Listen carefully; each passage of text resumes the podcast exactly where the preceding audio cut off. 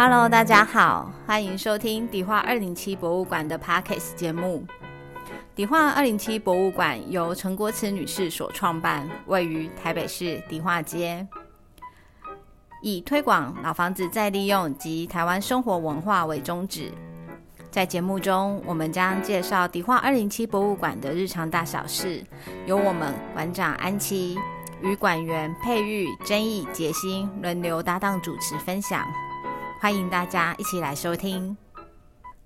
Hello，各位听众朋友，大家好，我是安琪。大家好，我是曾毅。今天我们要跟大家分享什么啊？曾毅，我们要继续分享老屋创生二十五帖。对，我们上次有跟大家分享了，就是老屋创生二十五帖的一些案例。那今天呢，我们想要继续来跟大家分享，呃，其他没有讲到的案例。那这次的话，会是以。呃，民宿住宿空间为主，然后跟大家分享。因为其实，在疫情期间，大家都被关 在家里面，好想出去玩，对，真的非常想要出去玩，真的觉得台湾非常的幸福。我们才关多久啊？我们才关还不到两个月，我们就这边干干叫了。对啊，但其实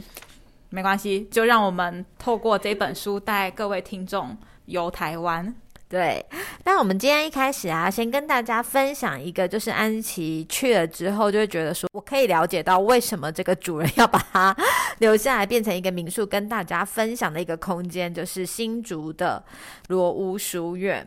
那新竹的罗屋书院，呃，如果你跟安琪一样是开车过去的话，其实，呃，它在一个斜，算是在一个小路的斜坡上。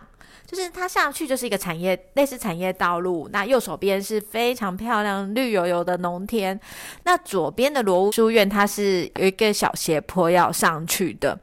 你就会知道说，原来他们家的门口正对面看到的风景有多美丽，就是一整片的一个农田。那这个罗屋书院呢，它是位于新竹新竹关西，对，他在新竹关西里面。对，那呃，这个房子的话，它其实就是一个合院的建。筑那屋主的话是罗世荣先生，那其实他是现在把它经营成书院的，但他全部都是书院吗？应该不是哦。对，他除了书院的话，还有就是住宿空间。对，那他的话就是正式的正式的官方名字叫做关西豫章堂罗屋书院。那这个空间其实，在以前，他们就是它，其实这个已经是百年的古厝了。那在百年前，这个古厝建好的时候，它就是有这个书院的这个功能存在。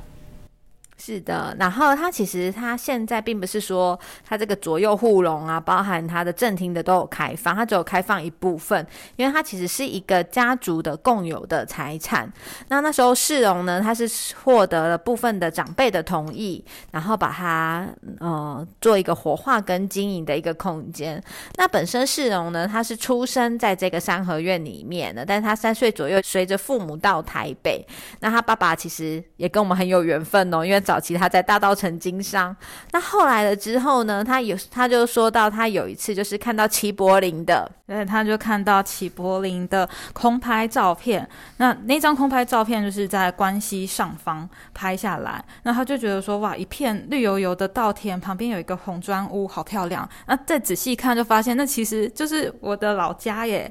对，所以他就是看到这张照片之后，他就决定停止挣扎。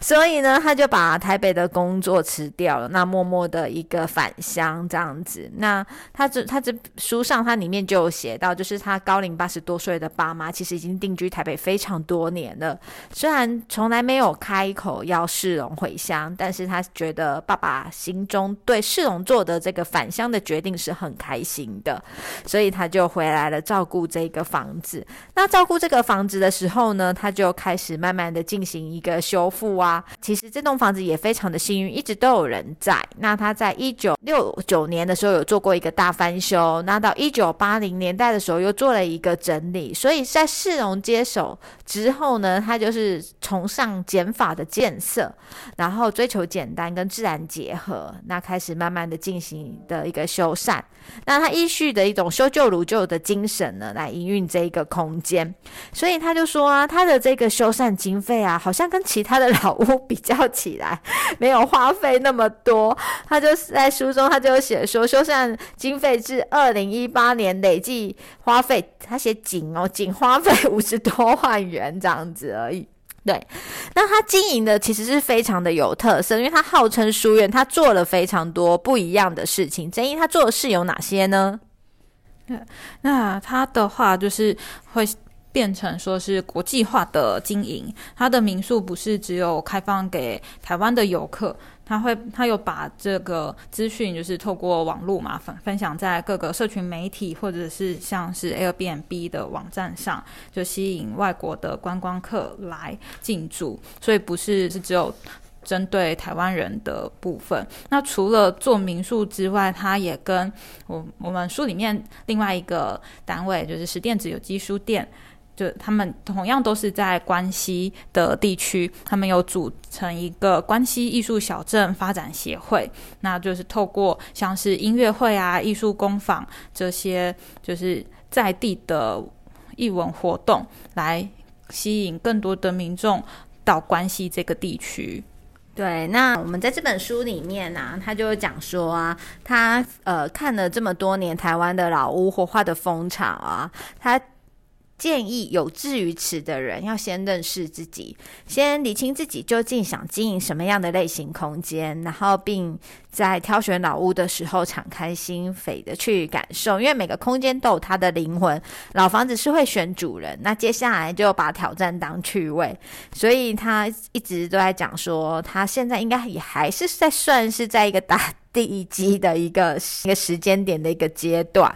德世龙的这个空间呢，非常建议就是大家如果有空的话，疫情解封后可以到新竹县的关西镇去看看他们，因为他在那边可以感受到台北市城市久违的一种乡村的一个气息，相信大家。应该都是在小房子里面，然后进行十四天，已经超过了，已经是 已经已经一个半月多了。真的，整个心情可能会非常的差，想去看看绿油油大片的绿，或者是大片的山，一些大景，那就非常推荐可以到罗屋书院走走。那接着呢，我们在书中有另外一个案例，也是做做民宿的，做旅宿业的。那它就是玉山旅社。那这间旅社呢，跟罗屋书院有一点像，因为他们的客群比较多，都是以背包客为主。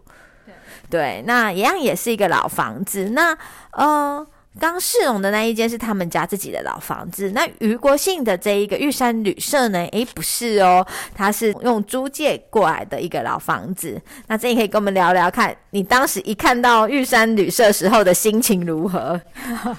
呃，玉山旅社它是在嘉义，嘉义的北那个北门站。那边，它其实是就以前要去阿里山搭那个森林火车的一个其中一个起点站的地方，就在它的旁边。那其实它没有非常的显眼，它非常的朴实。对你路过，你如果没有仔细看招牌的话，你可能就会错过它。它是一栋是两层楼的建筑，那有一点混搭日式的风格在里面。对，然后这栋房子的话，因为它早期就是呃在嘉义的火车站的附近，那所以就是会有很多做生意的人，然后就是会来这边进行一个停留跟住宿，所以它之前有一个名字叫做饭仔间，就是台语应该叫做是环南金吗？应该不是 哈。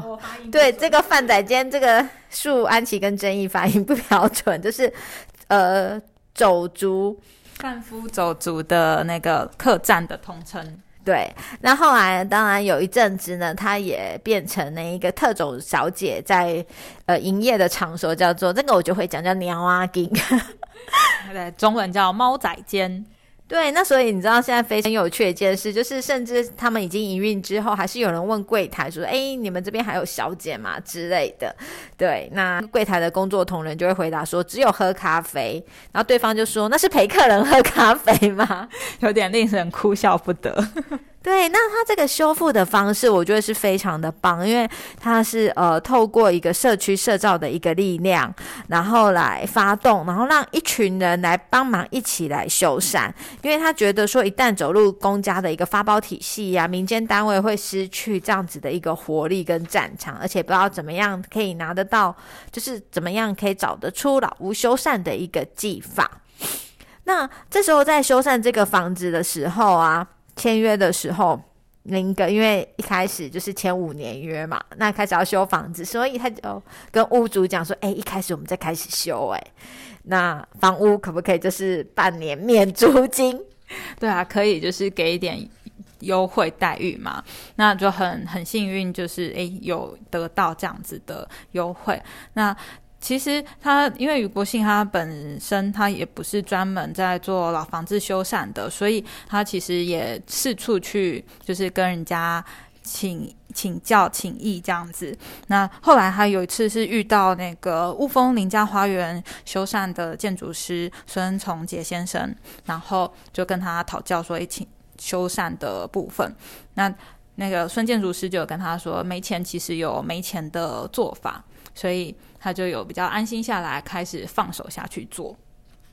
对，那他们在承租的第二个月后啊，余国信就跟志工们一起开始玩起袖子，准备那一个大刀阔斧的来，呃，好好的整理一下这间房子。那将原本一些比较腐朽的空间呢，来进行一个修缮，这样子，然后把它拆除。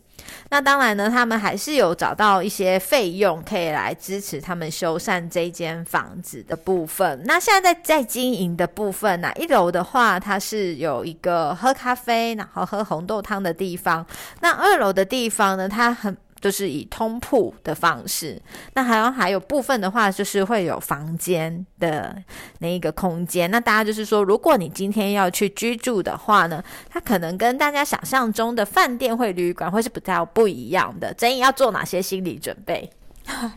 对，它是就是真的是背包客栈的形式，所以像刚才安琪有提到说它是通铺嘛，所以你可能就是会跟不认识的人睡在一起，就是它是用一个床位一个床位这样子的方式进行。对，然后玉山旅社它那边的环境的话，它真的是还蛮保留着老房子原始的样貌，所以没有就是你看到的不是那种富丽堂皇的。老房子内部装潢，而是很原始的。它甚至有一些那个不影响结构体的部分，它可能就是裸露的墙面。你可以看得到它的墙体是，诶竹编的那个墙面都还还存在，它没有用白灰泥再把它给封住。对，那其实，在经营这栋房子的部分呢，因为呃，在书中里面也有讲，就说有可能呢，一整个月都没有客人。那有时候团体客人一来就包一整栋，对，所以它基本上它的营运其实还算是非常的一个不稳定的。那在二零一七年呢，开始呢，余国兴他就有申请劳动部的多元就业方案，请了四个员工，那人事成本呢，暂时得到一些疏解这样子。那但是因为这个呃呃就业方案在二零一九年就停止了，所以其实呃，在这条路上呢，余国信先生真的是花费了非常多的心力。那整个他的这个营运的一个修缮费用啊，大概是七十四万左右。那整个再利用的日期其实已经很久了，它是二零零九年就已经开始了，那距今已经十多年了。那真的很谢谢余国信先生一直在这条路上。那他给大家的建议说，今天如果你有一间老房子要进行修缮，说真的没钱有没钱的做法。对，那就是你可以去做一个调整，就像刚刚曾毅所讲的。那有时候事实的话呢，是可以申请公部门补助的，然后来减轻营运压力。那如果疫情解封后，大家去上阿里山之前，就可以到那个玉山旅社来走走，真的是一个很不错的一个空间。好了，那接着呢，我们要继续往南走。曾毅，我们要走到哪儿？要到台南。呃，台南的话，其实就是一个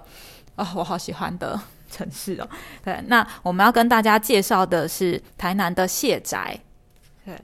对，那卸载这个其实呃，我想就是大家，如果你喜欢旅游、喜欢住宿，去找各个地方的有趣的住宿点，卸载这两个字应该不陌生，因为它从二零零八年开始在网络上面经营，一直到现在，其实一直都是你去台南会很想去找或是去住的一个地方。那卸载呢，它一开始我们真的觉得它非常的神秘。对，非常非常神秘，因为你在网络上找不到他的地址，对他没有把他的那个民宿空间的地址完整的写写出来，他只有写大概是在哪一个区里面，但是详细的门牌号码他不会直接写在网络上面。那你要透过网络预约跟他们订房，那他们会有。小管家来做一个回复。目前卸宅在台南话有至少六六栋的空间，那每一栋空间都有每一栋空间的小管家来负责做接待。对，那一开始呢，我们在订房的时候。它嗯没有像是 Airbnb 这么方便，或就是或 Booking.com，那就是它没有那种订房的平台，就是哎我付个钱，哎隔天就可以去住喽。没有，它必须你要写 email 过去，然后呃像我我们那时候要订卸载的时候，我就写信给那个他们的管家，就说哎我是要去台南参加一个研讨会，我研讨会的地址。然后大概在哪边？那我希望住宿的地点不要离这个研讨会太远，因为我不知道我我我会住到哪一栋，所以我就跟他们说，呃，我不希望住宿的地方离研讨会的一个空间太远。那我们这次同行一共有三个人，那需要两个房间，因为另外一位是呃其他公司的一个伙伴。那把我们的所有的需求全部写好。然后在一个 email 上面，然后再 send 过去。那卸载，呃，对方就会告诉你说，依照你的需求，我们可以提供两个住所。那这个两个住所都符合你的要求。那费用分别是 A 多少，B 多少。那你觉得你想要住哪一间？这样子，那他也没有会先给你看照片，就不会就给你用价位做选择。对，所以我们就选了一个比较较为呃便宜一点点、经济实惠的一个居住空间。所以它这个神秘，就是非常的神秘，你会不知道你到底订到哪里，完全真的不知道。那我们的相约的方式就像是跟曾毅讲的一样，他小管家就给我一个地址，然后他就说你可以在这边下车，把车停到这个附近，那把你的行李下下来，小管家就会去接你，然后就带你带。着你到你要去住宿的一个地方，一个空间。对他给你的地址不是住宿空间，是会面点。就像以前网友约见面，可能要约哪边，然后带一个信物这样子去相见。对，所以就嗯，充满了一个寻宝的乐趣。我觉得这个真的是一个很棒的一个城市体验。因为其实现在你问我卸载在哪，我只记得路口是一家玩具店。对啊，我也不记得他的地址，但只知道所以它的周遭有哪些的店家。对，曾毅的印象应该是很有名的咸酥鸡店，没有玩具店，玩具店跟我一样也是玩具店。对，它就是在某一个区域的某一个玩具店的附近的巷弄里面，这就是我们所住到的卸载的一个房间。好了，我觉得卸载其实最厉害的时候，当你一进到那个空间的时候，你不会觉得它是一个。呃，无论是 Airbnb 或是饭店，你就会觉得说，它就是一个人的家。你今天好像就是去朋友的家做客一样，对，就是非常有居住的感觉，而不是像饭店，就是你进去是冷冷冰冰的那种，没有一个生活感的空间。对，那当然里面有一些呃陈设，像是书籍呀、音乐呀等等呐，呃都是非常符合，就是所谓号称我们这种文青所喜爱的这样子的一个风格。那它在里面的一些呃床呃床具的上面的使用啊，它特别有写到，就是它特别有提告诉我们很骄傲的一样东西，就是它的那个手工棉被。啊，对，就是我们 那时候好像也是是夏天去嘛，对，但是小管家就跟我们推荐说，你一定要试试看我们的棉被，它是就是纯手工拍打制造出来的棉被，就是盖起来真的是很很温暖，但夏天有一点太闷热。对，就是嗯，非常具有生活味的一个空间。那呃，我跟曾毅住的那一间卸载，好像书上没有拍照嘛？哎，书上好像拍照的时候没有拍到这一间。对，因为是我们书上里面所所露出的卸载，其实是其他间的卸载，因为一共有六间。那哦，跟各位分享一下，卸载他们其实还有一个最厉害的地方，就是他们从二零零八年陆陆续续的营运，他告诉我们一件事情，就是说，你今天无论你是第一次进来，或是你第十次进来，你进来的这些摆设，永远都在同一个位置上面。我觉得这真的跟我们二零七经营这个空间的概念非常的相近，因为我们在经营这个空间的时候，我们会希望说，你今天是第四位或第四十位或第四千四万四十万位民众进来的这个空间，保持是一样的一个品质。那我觉得谢宅他们有做到这件事情，因为我们去住的谢宅其实已经开放非常多年了。那我也很希望，就是说我们二零七一直可以维持着这个品质。对啊，希望我们都是就东西，它都是有它的定位在，我们都会让它在它该在的位置，这样子每一个进来的游客看到的都会是一样的视觉。对，所以我真的觉得，就是呃，谢小五的这个经营的方式真的非常的棒，然后还有他的这样子的一个管理，那每一次到卸载的人都可以有一种很温暖，他的温暖其实也是建构在他的规划下面的。那他的温暖也不是那种杂乱式的温暖，而是非常整齐干净的一个温暖。那他在讲说啊，他对于觉他觉得老屋再利用的这个建议里面。他觉得就是鸡呃积极的经营社群媒体，如 Facebook，然后 Instagram，然后可以让老屋的美好发扬过去。因为现在从二零零八年到现在，真的是透过各式的网络，然后让我们了解到台湾生活上面的一个美好。那对于老房子跟生活情感的连接呢，是营运上最重要的一个部分。那在经营跟盈利之间的平衡点一定要找到，才有办法永续的一个经营下去。那接着的话呢，我们要带大家到离岛喽，要带大家到金门，金门的水调歌头。对，金门的水调歌头真的也是一个非常知名的一个老屋，呃，就是再次转身再生为的一个那一个算是。呃，民宿空间，民宿空间，就是如果你今天从以前到现在的旅游都是以居住老房子为主，我相信你到金门是不会放过水雕磕头的，因为它的营运跟卸载一样，也是非常的早。那但是这两个共通点就是。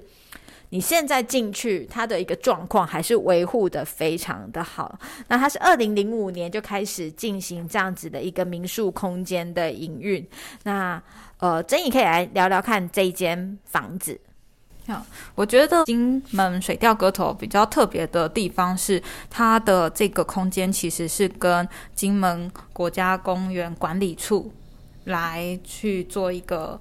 嗯，算是租借的部分。对，它不是就是私人的民宅，它是跟公部门去做租借的。那是就是由国家公园出钱去做一个修复。那水调歌头的话，它把里面的空间都布置成以前的古厝的样子，但是里面是有冷气的。对，它里面就是有一些现代化的一个设备。那像他曾英刚有讲到说，他这个房子是跟那个金门国家公园管理处那边来进行一个申请跟租借的。那他的这个合约啊，我觉得还蛮不错的，就是九年。对，九年的一个合约，因为它那一个后续的标租的年限啊，二加一呀，四加三，现在是五加四，最多九年。那这个的话，每年的标金是建筑大小不同来给，那交付的交给管理处的这个租金啊，大概是十几万到三十几万为主。对，那所以它其实水调歌头现在不止一间而已，它一共有两间，有一一个是呃之前在二零零五年就开始的那。另另外一个呢，是在二零零八年才开始的定风波，然后二零一零年又有一个新的叫做新水调歌头，所以它其实一共有三处的一个房的一个建筑物在进行经营。那这个建筑物呢，它其实跟呃罗屋书院的有一点像，因为他们都是闽南式的建筑，那都是一楼的一个空间，算是 算是一楼，因为他们其实有做一个小阁楼，这样对算算是一楼的空间。那你进去了之后呢，你会感觉到它的隔音设备没有很好，因为它是呃木头的门。然后偶尔风还是会穿透，但是会觉得冷吗？我觉得这就是老房子的智慧了。就虽然大家可能会觉得说金门的海风非常的大，但是你在房子里面好像不会感受到真的有风从那个门的缝隙吹进来，因为每个房子都有对于当地的这样子的一个风的一个方向，就所谓的风水有进行一定的一个考究。那呃，安琪上次居住的时候呢，刚好是一个冬天，那所以对这样子的感受才特别的深，因为我们那时候想说，哇天哪，应该很冷吧？就哎，好像还好哎。那另外一件事情，我们就想说，嗯，我们在里面讲话一定要小小声，因为那个木头门呐，也不是什么气密 窗，所以太吵的话又会被其他的邻居笑。我觉得反而就是，嗯，自己就会默默的约束自己的行为。那水调歌头它的这三个名。树都在水头聚落里面。水头聚落在金门当地是一个非常棒的一个聚落，因为它的房子，金门公园管理处他们都有修缮过，所以就是呃，每间房子真的都是非常的漂亮。你就可以知道当时的一个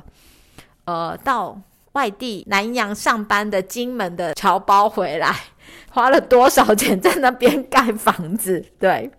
对啊，金门的建筑的特色就是它其实外观非常的华丽，因为大家去南洋经商回来返乡嘛，就是通常都是衣锦归乡，所以就会把建筑装饰的富丽堂皇。所以在它的立面，你还没有进到里面去哦，在外面你就可以看到它可能墙壁壁面上贴满了花砖，然后甚至是做满呃脚趾桃或者是做满彩绘的装饰。所以一看就是非常的华丽，对。那对于他的这个经营模式啊，那时候呃，严香芬香芬姐就有讲说，他是金门第一个与丽龙假期合作的民宿，因为他觉得来离岛机加酒是一定需要的啊。但是因为早期的台湾旅游，例如说我们去住宿的话，通常不太会去买那种所谓的套装行程，那所以呢。就是一开始香芬姐她就开了这个先例，那就是用鸡加酒的一个方式。那后来呢，她发现哎，大家习惯都是上网订房哎，所以她就马上就开始跟呃。各种的一个订房平台合作，那虽然手续费有时候超过百分之十，但是他觉得，哎，这样似乎是嗯比较好的一种行销的一个方式。那他为了让水调歌头可以增加曝光点，香芬姐也努力的争取各类的推广活动，像是呃交通部观光局啊等等全国性的一些比赛啊，那他都有加入。其实跟二零七有一点像，哎。对，就是尽量的让自己可以有曝光的机会，因为就是毕竟你认真在做一件事情，还是会希望可以传达给社会大众，让他们也感受到你对老房子的喜好啊，或者是就是你对老房子的维护的支持。那香芬姐她在经营这栋房子，其实有一个理念，我真的觉得非常棒，也可以提供给之后想要用老房子经营旅宿业的一个听众朋友来做一个分享。她觉得喜欢老房子是一回事，但是要营运又是另外一回事，然后要让住进来的喜欢的人又是另外一一回事。他觉得照顾好老房子现在是最重要的课题，而且呢，他必须要逐步的更新设备，让水调歌头可以朝着优质化的一个民宿的一个道路来进行当中，所以他就不断的会呃认真的来经营这个房子，来越让它来符合我们现代人的需求，然后让年轻人呢都可以喜欢这个地方。那其实除了水调歌头之外啊，金门还是。有一些其他一些很不错的文资点，来到金门都可以来走走。那接下来呢，最后一个地方呢，因为我们时间也差不多了，要跟大家分享一个是美术空间的。美术空间的一个老房子再利用呢，是那个台南的 B B Art，因为争议非常的喜欢台南，所以这一集呢，我们要介绍两个台南的空间。B B Art 是杜昭贤杜姐所经营的一个空间，它以前是美利坚华阳百货，那它其实就是一二三层楼的建筑。那现在在经营的空间下面呢，一楼的话呢是一个画廊，那二楼的话呢算是一个可以让艺术家讨论休息的一个空间。间那三楼的话呢，又是一个展示的空间。那我觉得他们这个房子真的非常的特别，就是很少看到一二三楼的建筑里面有天井这件事情。那我们那时候一开门进去这个空间的时候，就诶是被它的 天井所那一个震慑到的，对。对，B B R 的建筑真的还蛮特别的，因为它非常的现代。它虽然是老房子，可是就是把那个杜姐把它弄得非常的现代。光是它的大门，你就会我有一点违和感，可是又不会那么的突兀。就是它把现代跟传统结合的还蛮好的。那刚才安琪说的那个天井空间，真的是 令我们进去之后就直奔去那边去拍照。对，那我觉得它在经营的模式也是非常的棒。我觉得，呃，老房子再利用啊，房子是很重要的一个外观，可以吸引民众来的一个外观，或是呃客人来的一个外观。但是如何经营，真的是要靠经营者本身。那因为它本身是一个艺廊的一个空间，B B Art 其实在台南是非常的知名，因为他们有协助非常多的艺术节的一个活动，还有杜。杜姐她的个人的选品能力非常的一个厉害，就是艺术品的一个挑选。所以呢，她在书中里面也跟大家分享，其实她卖一件艺术品，基本上就是可以让这一个空间好好的活下去。呃，不能说一年，但是至少半年是没有问题的。所以他在挑选艺术品有一个非常独到的眼光在。那刚刚安琪所分享的就是在二楼的这一个空间，那可以大家坐下来喝个咖啡啊，它里面的餐点哦。是跟对面的台南知名的百年肉粽合作的，所以如果你今天在那边点一个肉粽配一个咖啡的话，你会看到工作同仁去对面帮你买肉粽回来，这是非常邻居友好的一个方式。对啊，那我个人是很喜欢它三楼的空间。它三楼空间一上去是整片的木地板，然后因为是已经是最顶楼了，它的屋顶是有比一般楼层是有挑高，因为可以看到屋顶的那个洞架。对，那我们上次去的时候，那时候三楼有展出尤文富老师的作品，就非常的梦幻。非常的震撼。那我觉得其实非常棒的一件事，其实杜老师、杜昭贤、杜姐、杜老师他在老房子经营的一个概念上面，像是呃，在呃三楼的地板上面有一个呃，当时算是美军留下来的一个，因为他有做过不同的用途，就是地上有些彩绘。那对于这些彩绘，他没有说要特别修回来。但是呢，有没有把它框起来禁止人家去踩呢？也没有，他觉得它就是一种生活的一种样貌，所以他在修复的呃一个概念上面，它可以保留原本的，然后去掉不要的，那他也不会刻意的营造出一种就是哎不能碰啊，不能怎么样的那样子的一个气氛，他让老房子就直接活在我们的生活当中，这是我们觉得非常棒的一个对于老屋的一个经营方式。那我们今天的时间就差不多了。对，那就要欢迎大家下次继续收听喽。对，那我们下次的话呢，因为老屋创生二十五天里面还有蛮多间非常精彩的老房子还没有跟大家介绍，那也欢迎大家持续的来收听迪化二零七博物馆的 podcast。那如果呢，你觉得我们还不错的话，可以在我们不同的平台上面可以进行留言。那或者是你有一些喜欢的老屋想跟我们分享的话，也可以跟我们说。谢谢大家，谢谢。我们下回见拜拜。拜拜。